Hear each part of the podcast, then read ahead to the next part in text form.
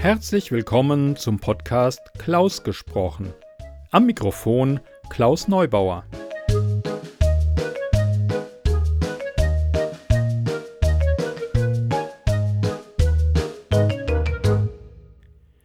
Ich schreibe für Brot und Butter Prüfberichte, Projektanträge, Änderungsanträge und Prüfanweisungen, für den Spaß Science Fiction und Fantasy. Zitat Heidrun Jähnchen. Und das macht sie verdammt gut. Die Kurzgeschichtensammlung Willkommen auf Aurora kann ich wärmstens empfehlen. Und bei ihrem Roman Simon Goldsteins Geburtstagsparty bin ich mir nicht sicher, ob es Fiktion ist. Ich zitiere den Klappentext. Woher wissen Sie eigentlich, dass der Präsident der Inner European Union tatsächlich lebt? Haben Sie Giraud schon einmal persönlich gesehen? Und woher wissen Sie, dass die katalanischen Separatisten noch immer Bomben legen? Aus den Medien? Eine Journalistin, ein Programmierer und ein Terrorist sind täglich damit beschäftigt, Realitäten für Sender und Newsfeeds zu produzieren, bis sie die falschen Fragen stellen und sich auf der anderen Seite wiederfinden, als Nachrichten. Beim virtuellen Kampf um ihr Leben geraten sie mitten hinein in eine Verschwörung. Da ist es kein Wunder, dass Heidrun Preise gewonnen hat. 2009 den Kurt-Laßwitz-Preis für die beste Kurzgeschichte, ein Geschäft wie jedes andere aus Lotus-Effekt. 2012 den Deutschen Science-Fiction-Preis für In der Freihandelszone aus Emotio.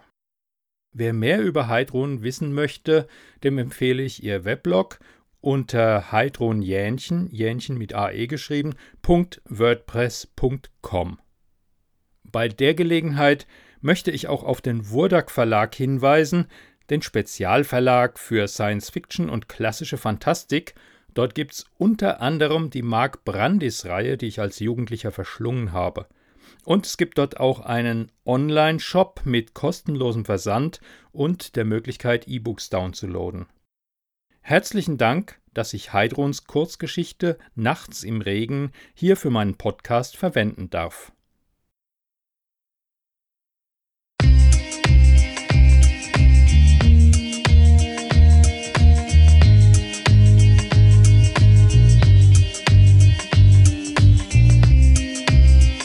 Nachts im Regen von Heidrun Jähnchen.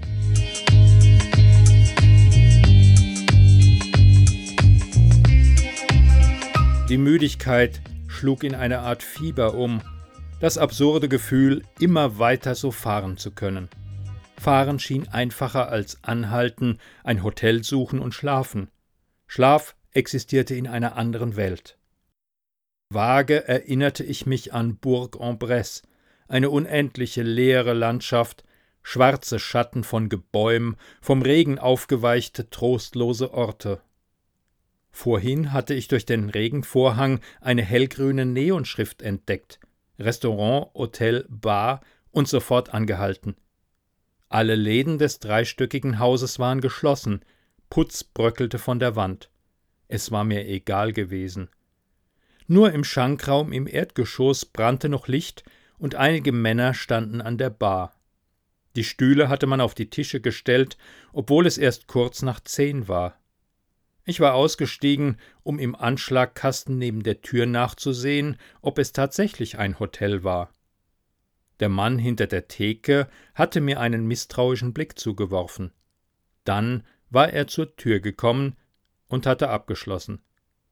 Ich hatte ihn fassungslos angestarrt, aber er hatte sich nur umgedreht und war zu seinen Gästen zurückgekehrt. Ich starrte immer noch. Durch die Regenstriche im Scheinwerferlicht sah ich sein gleichgültiges Gesicht. Es wurde höchste Zeit, dass ich ein Bett fand. Irgendein Bett, und wenn es ein Strohsack wäre. Wieder ein Dorf. Boulangerie, Boucherie, Jardinerie, kein Hotel noch drei Häuser, und ich war wieder mitten in der endlosen Wald- und Wiesenmischung. Ich schrak hoch und trat auf die Bremse, als ich vor mir einen Mann auf der Straße sah. Der Wagen schleuderte, Kies knirschte, als ich auf den Randstreifen geriet. Dann stand das Auto, und ich schnappte nach Luft. Der Mann war verschwunden. Nur die Laterne einer einsamen Gärtnerei tauchte die Straße in orangegelbes Licht. Der Mann hatte eine orangefarbene Jacke getragen, wie ein Bauarbeiter. Nach dem Schock war ich überwach. Die Gegend begann zu leuchten.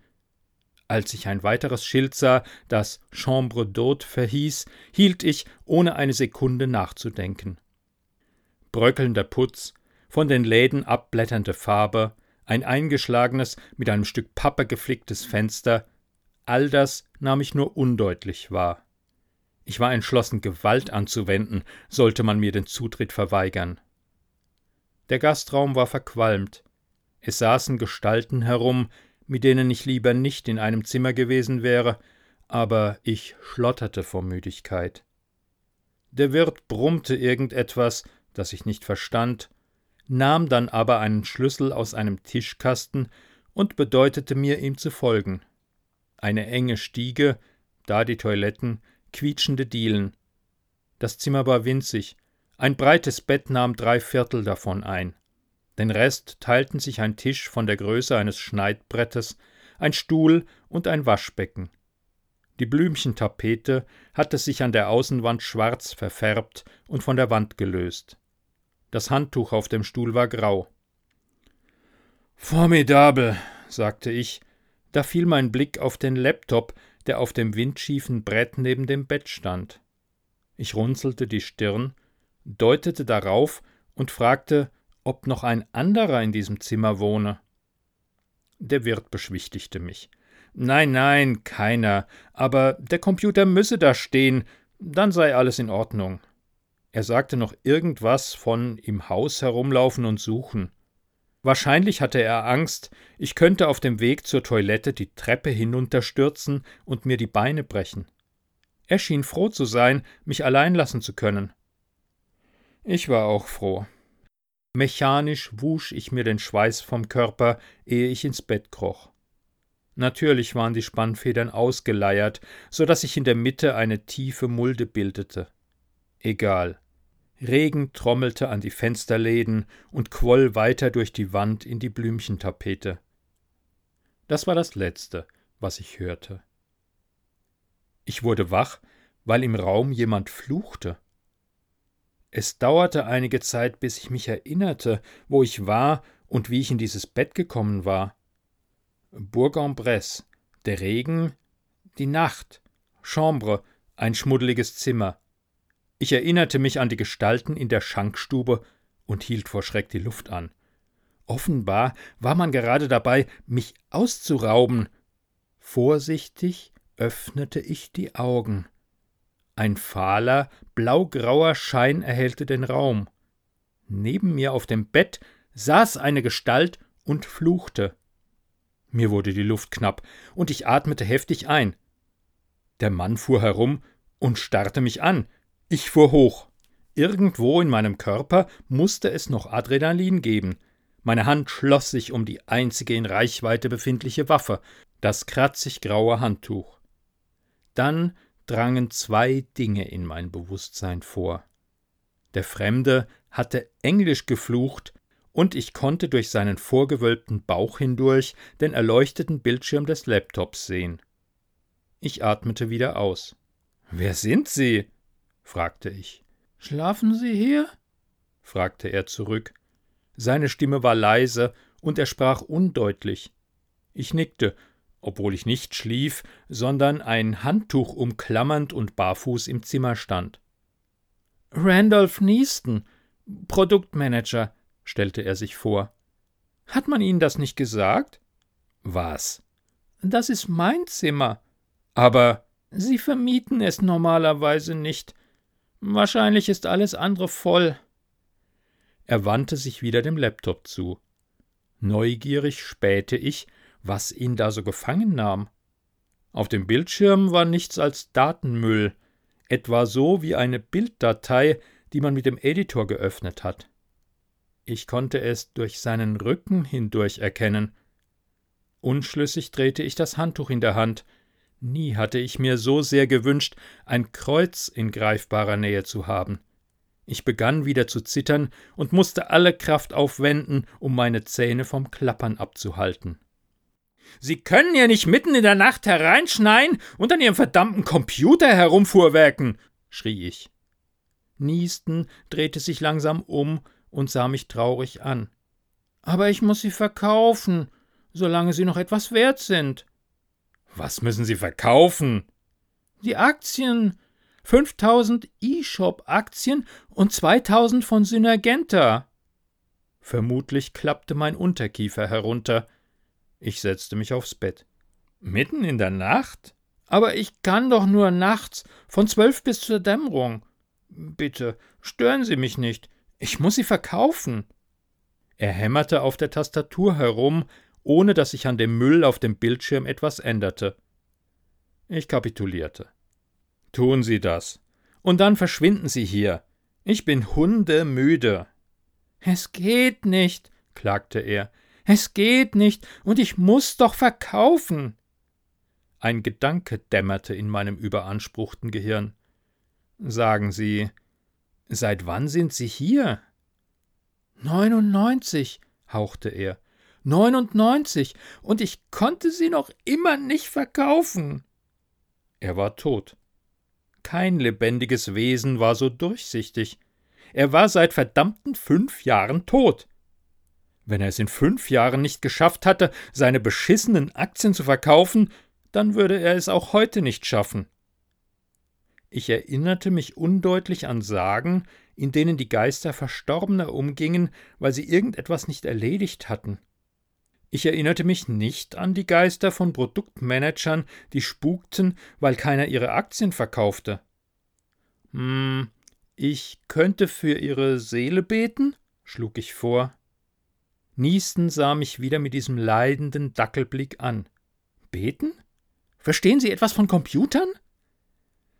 Eigentlich bin ich froh, wenn die Dinger einfach funktionieren, aber ich konnte unmöglich mit einem umgehenden Manager im Zimmer schlafen, und die Dämmerung war noch weit. Seufzend zog ich den Laptop aufs Bett. Er war kalt. Das Netzteil war nicht angeschlossen. Was immer über den Bildschirm lief, konnte nur der Geist eines Programmes sein. Was ist passiert? fragte ich. Oh, der Blitz hat eingeschlagen. Das muss ihn durcheinander gebracht haben. Und dann hatte ich den Herzinfarkt und. Warum haben Sie keine Hilfe gerufen? Der Akku meines Mobiltelefons war kaputt. Ich stöhnte. Es gab nichts, was ich für den Computer tun konnte. An Gebeten bestand kein Interesse. Wenn ich noch schlafen wollte, musste ich mir etwas Neues einfallen lassen. Ich muss sie verkaufen, klagte Niesten hinter mir. Knoblauch? Nein, er war kein Vampir. Silberne Kugeln? Quatsch. Konnte man den Geist in irgendetwas bannen? Den kaputten Laptop etwa? Aber wie? Ich bekreuzigte mich und hob an. Unreiner Geist, verlasse diesen Ort. Ich banne dich. Der Tote schüttelte den Kopf. Finden Sie nicht, dass das primitiver Aberglaube ist? Vergeuden Sie die knappe Zeit nicht damit. Reparieren Sie den Laptop. Ich muss die Aktien verkaufen. Er ging mir auf die Nerven. Er konnte von Glück sagen, dass er tot war, denn ansonsten hätte ich ihn erschlagen. Ich will verdammt nochmal meine Ruhe, schrie ich. Nimm deine Aktien und fahr zur Hölle! Jemand klopfte nebenan an die Wand und brüllte etwas Unverständliches. Schnauze! schrie ich zurück. Merdalor! Der Geist sah mich pikiert an. So etwas sollte man nicht einmal im Scherz sagen, tadelte er. Es war auch kein Scherz. Ich bin fünfzehn Stunden Auto gefahren. Ich sehe Dinge, die nicht da sind. Ich bin eine Gefahr für die Menschheit, wenn ich nicht endlich schlafen kann. Er hörte nicht zu. Stattdessen fummelte er schon wieder an diesem Computerleichnam herum. Bankrott soll er gehen, dachte es in mir, mit seinen ganzen pissigen Aktien. Das erinnerte mich an etwas. Äh, welche Aktien, sagten Sie, wollen Sie verkaufen? Synergenta und eShop. Wieso? Ein böses Lächeln trat auf mein Gesicht. Die hat man beide von der Börse genommen, erklärte ich, weil sie nicht das Papier wert waren, auf das man den Geschäftsbericht zu drucken pflegte. Die sind hin. Beide. Nach dem Topmanager von Synergenta wird wegen Konkursverschleppung gefahndet. Hm, die ganze New Economy war ein einziger Luftballon, eine Geldvernichtungsmaschine. Ich beobachtete, wie er unter meinen Worten zusammensackte. Es war, als schrumpfe er mit jedem Satz. Ich hätte sie verkaufen müssen, heulte er. Ich wusste, dass ich sie verkaufen muss. Jetzt müssen Sie gar nichts mehr, sagte ich mitleidlos. Er heulte wie ein Herbststurm im Kamin, und dann verlosch er flackernd wie eine Flamme. Der Bildschirm des Laptops wurde dunkel. Ich hatte selbst damals ein paar tausend Mark eingebüßt. Völlig sinnlos, hatte ich bisher immer gedacht. Am nächsten Morgen fragte mich der Wirt, ob ich gut geschlafen hätte. Einen Moment lang war ich versucht, ihm alles zu erzählen.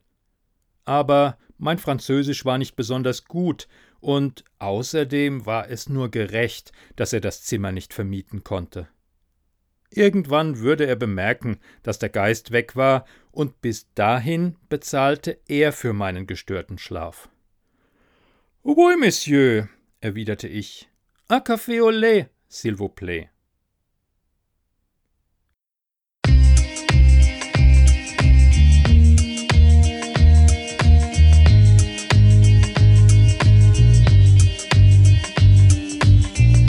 Sie hörten Nachts im Regen, geschrieben von Heidrun Jähnchen, gelesen von Klaus Neubauer.